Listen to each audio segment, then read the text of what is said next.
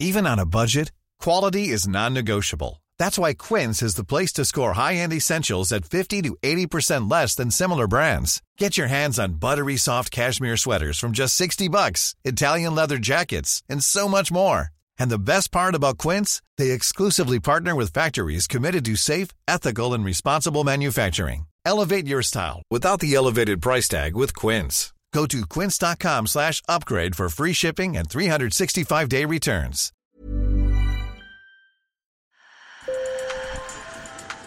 Bonjour. Hello. Hola. Marhaba bikoum. Sur le fil, Le podcast d'actu de l'AFP. des nouvelles choisies pour vous sur notre fil info. Il y a 11 ans, j'ai perdu un être très cher. Je me souviens de lui assis sur son fauteuil vert, il avait toujours un œil sur le journal, une oreille sur la radio. Il est aussi le premier à m'avoir fait réfléchir sur la question de la fin de vie. À l'époque, j'avais 22 ans, lui 77. Après 20 ans de dialyse éprouvante, malade, mon grand-père s'est éteint à l'hôpital. Mais Paul a dû choisir le moment de sa mort sans assistance. Car contrairement à la Belgique par exemple où l'euthanasie est légale, en France on ne peut pas se faire aider activement pour mourir. Depuis des années ce débat sur la fin de vie est vif. Alors faut-il autoriser ce qu'on appelle l'aide active à mourir, c'est-à-dire l'euthanasie et le suicide assisté? Depuis quelques mois, plus de 180 Français tirés au sort étudient, réfléchissent et débattent de la fin de vie. L'avis rendu par cette convention citoyenne sur la question de la légalisation de l'euthanasie et du suicide assisté sera scruté de près par le gouvernement qui envisage une loi. Alors pour réfléchir à la fin de vie, je vous propose une série en trois épisodes. Vous allez entendre des professionnels de santé, des experts, des citoyens et des malades. Dans ce premier épisode, je vous emmène à la Convention citoyenne pour parler de la mort, ce tabou français. Sur le fil. Michel, je ne serai pas long. Un, parce que je ne fais pas de voix face à l'apéro. Ce vendredi de janvier, c'est donc Olivier Véran, ministre délégué chargé du renouveau démocratique, qui parle. Certaines et certains d'entre vous ont été confrontés à la question de la fin de vie, de la mort, euh, dans un cadre personnel, parfois dans un cadre professionnel. Pour d'autres personnes, c'est peut-être une découverte, mais par définition, si vous avez accepté ce pari un peu fou qui consiste à vous mobiliser neuf week-ends en l'espace de quelques mois seulement pour travailler sur cette question qui intéresse toute la société française, c'est que forcément, elle nous interpelle aussi quelque part cette question.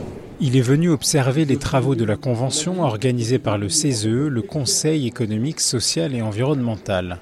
Dans le grand hall du palais Iéna, à deux pas de la tour Eiffel, les citoyennes et les citoyens se détendent après une journée intense à écouter des experts sur l'évolution de la loi sur la fin de vie ou sur les chiffres de la mortalité en France. Hélène, 55 ans, j'habite à Tournefeuille, à côté de Toulouse. Hélène, employée de banque, est une femme pleine de vie, aux yeux qui pétillent. C'est un sujet qui est difficile à aborder en famille, surtout on vient de passer les périodes de fête, mais je l'ai abordé. Ayant des parents âgés, c'est la question qu'on se pose honnêtement aujourd'hui en disant à nos anciens, qu'est-ce que vous souhaitez pour votre fin de vie? Comment vous la souhaitez? Vous avez demandé ça à vos parents? Oui, complètement. J'ai donné ça à mes parents. Ils ont quel âge? 88 et 81 ans. Donc, alors deux réactions totalement différentes. Mon papa n'a pas voulu euh, me répondre parce qu'il ne veut pas aborder ce sujet-là, trop difficile pour lui. Par contre, ma maman souhaite une fin de vie digne et qu'on respecte ses volontés. Comme la réaction du père d'Hélène le montre, il est difficile de parler de la mort, de réfléchir à sa fin de vie, surtout quand elle approche. Mais à la Convention, les 184 citoyens de tout âge réfléchissent aux moyens de rendre la fin de vie plus douce pour toutes et tous. Et la question de la mort devient collective. Bonjour. Bonjour. Excusez-moi de vous déranger. euh, Ne dérangez pas. je m'appelle Antoine Bouillet, je suis journaliste à l'AFP. J'en discute avec Wulfrand, Ludovine et Ousmane à la pause déjeuner. On a été élevé comme si c'était un tabou alors que la mort fait partie de la vie. Et après, c'est justement par rapport à nos chemins de vie personnels qu'on prend et notre manière, entre guillemets, philosophique de la vie ou de développement personnel qu'on prend au quotidien, qu'on arrive à placer la mort comme euh, justement un cycle de vie. Et c'est ça, moi, qui m'aide à, à dédramatiser, entre guillemets, l'inconnu qui, se passe après. En parlant d'intime, je suis de confession musulmane. Dans la culture musulmane en général, on n'a pas tendance, et même dans ma euh, culture familiale, on n'a pas tendance à penser à la mort. Peut-être heureusement ou malheureusement, moi j'ai une vision différente. Mon fils est né qu'à 8 ans, j'ai souscrit une assurance vie dont il est bénéficiaire en pensant que je peux mourir n'importe quel moment. Ça c'est lié au lycée. J'ai beaucoup aimé la philosophie et les principes euh, cartésiens qui disent on naît par hasard, on vit par rencontre et on meurt par accident. Même si je suis pas d'accord, c'est beau. Les 184 citoyens ont été tirés au sort par un institut de sondage qui a veillé à ce qu'ils représentent la société française dans sa diversité. Et si je pouvais vous demander en un mot comment vous résumeriez cette expérience que vous êtes en train de vivre Extraordinaire. Euh, enrichissante. Et du coup, je me demandais comment au quotidien, euh, quand on est à la Convention sur la fin de vie, on gère le fait de parler de la mort comme ça tout le temps? C'est pas évident, on prend énormément sur nous, mais c'est quelque chose aussi qui fait euh, partie de la vie. Je m'appelle Maïmouna, ben, j'ai pas d'âge puisque je suis éternelle. Euh, j'ai été confrontée euh, à plusieurs décès de ma famille, décès vraiment dans la maladie aussi, hein, qui concerne vraiment le sujet. J'ai perdu mes deux parents. j'ai dit, je suis éternelle juste pour pouvoir oublier ces débats mais alors pourquoi la mort est-elle un sujet si sensible en France? La mort reste une interrogation puisqu'elle ne trouve plus euh, de euh, réponse, je dirais, à travers les religions. Marie-Frédérique Baquet est psychanalyste, professeure à l'Université de Strasbourg et directrice du Centre international des études sur la mort. Cette psychologue rappelle qu'autrefois, la mort s'invitait dans l'immense majorité des maisons françaises la mort du Christ était un modèle, c'est-à-dire qu'il n'y avait pas de maison ou de chambre dans euh, lesquelles ne figure pas le, crucifix au-dessus du lit.